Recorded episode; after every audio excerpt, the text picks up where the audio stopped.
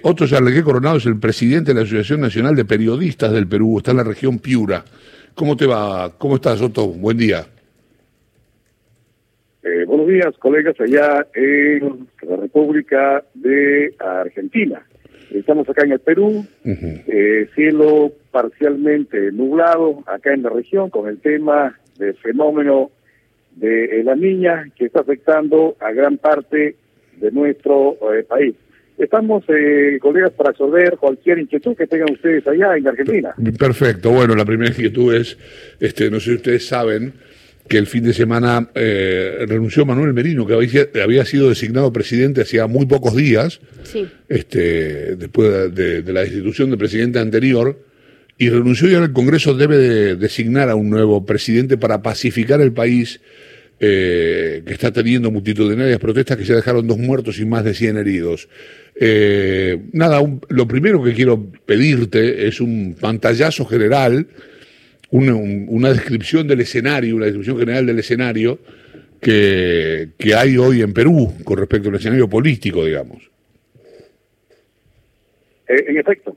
Bueno, eh, las, hay, que indicar a colega Argentina que esto se inició hace seis días, luego de que se diera la vacancia eh, presidencial de eh, Martín Vizcarra Cornejo, un hecho que lo conllevó a una vacancia por un aspecto que no está claro dentro de la constitución política del Estado, en su artículo 130, eh, inciso C. ellos lo vacaron por el tema de incapacidad moral permanente. Pero si nos remitimos a lo que estipula ese artículo de la Constitución, solamente lo que se habla no es ahí de que tendría pues que tener una incapacidad eh, física o mental para ejercer el cargo y o que haya sido sentenciado de manera consentida y ejecutoriada, eh, cosas que no se ha dado ninguno de los dos aspectos. Entonces, por eso es que se hizo una denuncia competencial ante el Tribunal Constitucional, que dígase de paso, hoy sesiona de emergencia 10 de la mañana para ver ese tema. Entonces, dependiendo de lo que hoy el Tribunal Constitucional eh, pueda pronunciarse, entonces si falla a favor de esta medida competencial, Martín Vizcarra va a tener que volver a la presidencia de la República conjuntamente con todos sus ministerios, con perdón, con todos sus ministros. Entonces, eso es lo que está pendiente para hoy, porque anoche el Congreso se reunió de emergencia frente a la renuncia de José Valdés también al cargo de la presidencia del Congreso. Anoche se instaló una mesa directiva. Eh, se buscó el consenso entre todos los partidos políticos para poder lanzar una sola, una sola lista eh, de consenso que recayó en Rosario Santiesteban, que milita en Frente Amplio, que es de izquierda, acá en el Perú. Lamentablemente, luego de la votación, eh, se dio la otra cara de la moneda, no alcanzamos votos, solamente 40, tuvieron más de 54 votos en contra y un promedio de veintitantas abstenciones, con lo cual no le permitió a Rosario Santiesteban del Frente Amplio Izquierdo ocupar la presidencia interina en estos momentos. El Congreso se vuelve a reunir hoy, sí. Eh, buenos días, soy Néstor, soy Néstor Espósito, buen día, gusto en saludarlo.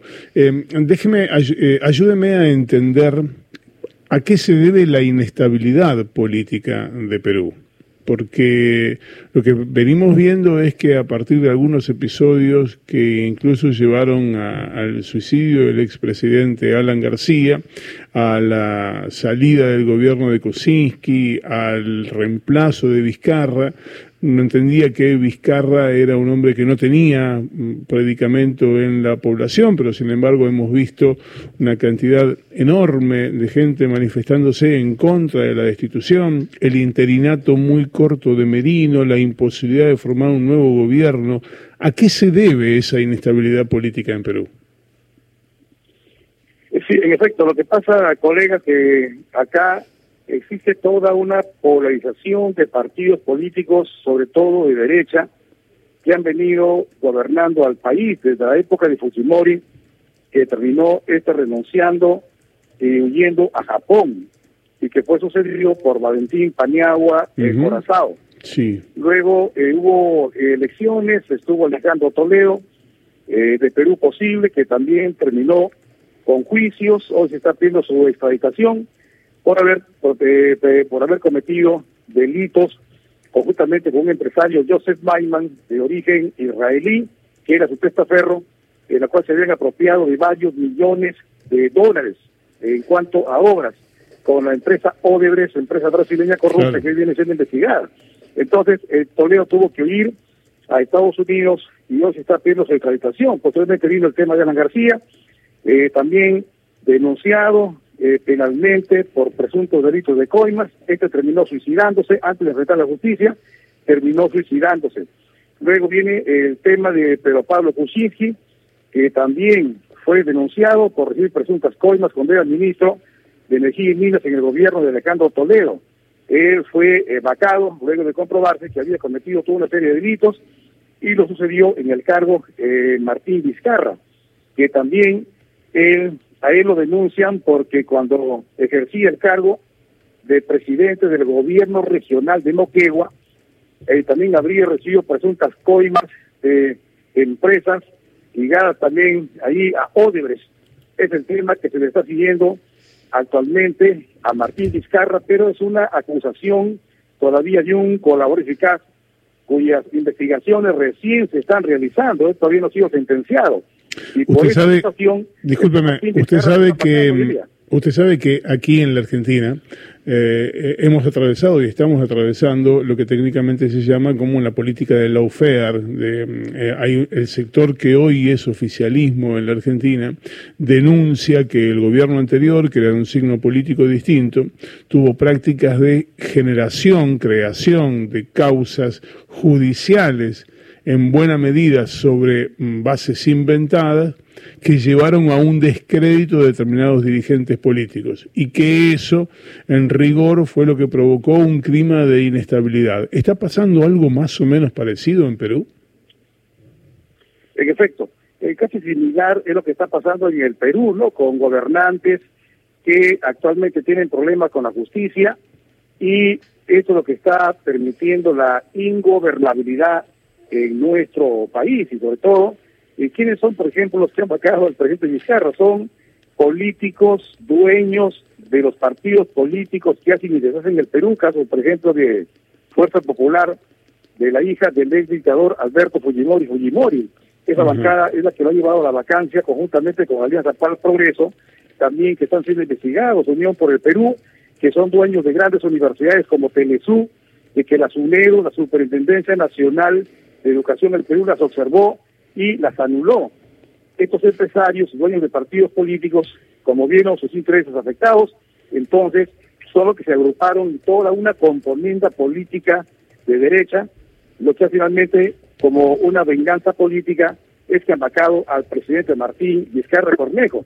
Esa es la situación que estamos en el Perú de componentes políticas que defienden sus propios intereses, no los del pueblo, y ahí ustedes habrán observado la reacción del pueblo peruano que ya se cansó el pueblo peruano, sobre todo los jóvenes, ya se cansaron de tanta política asquerosa que hoy gobierna el Perú y han salido a las calles y han dicho no solamente que se vaya Merino, sino ahora están pidiendo que se vaya todo el Congreso. El Congreso hoy se reúne a las dos para ver de qué manera eh, nombran a un nuevo presidente interino. Pero hay que esperar lo que hoy eh, pueda manifestarse el Tribunal Constitucional. En el supuesto caso que el Tribunal falle a favor de la medida competencial presentada por Vizcarra, inmediatamente Martín Vizcarra va a tener que ser el repuesto en el, eh, como presidente de la República, él y todos sus ministros. Es lo que está esperando hoy a la de la mañana, que se reúne el Tribunal Constitucional. Paralelamente, hoy a las dos se reúne el Congreso para ver de qué manera nombran hoy un presidente interino, porque estamos sin presidente actualmente en el Perú. Claro. Otto, buen día. Lucía te saluda.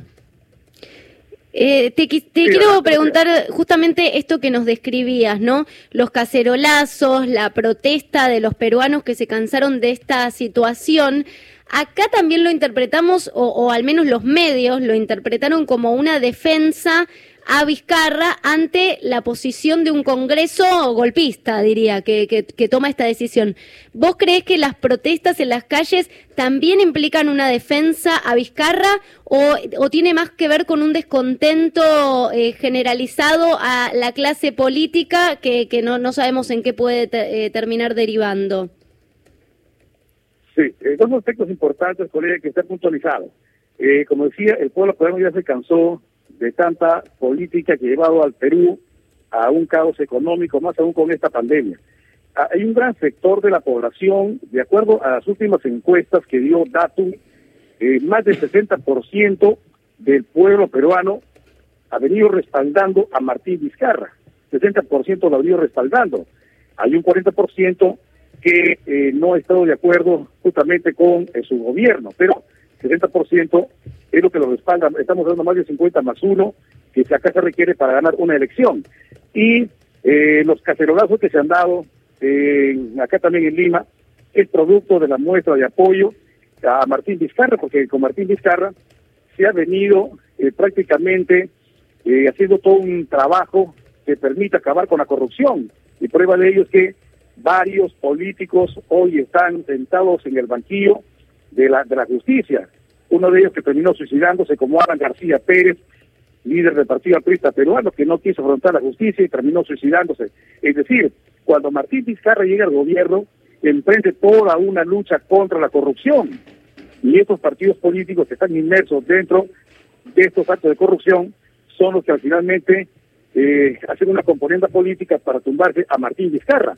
Pero reitero, el 60% de la población peruana está a favor de las medidas que ha venido realizando el presidente Martín Vizcarra Cornejo. Bien, eh, gracias Soto. Te mando un abrazo. Ojalá que todo, todo vaya mejor. Ok, estaremos en contacto, colega Argentina. Muy buenos días. Buenos días.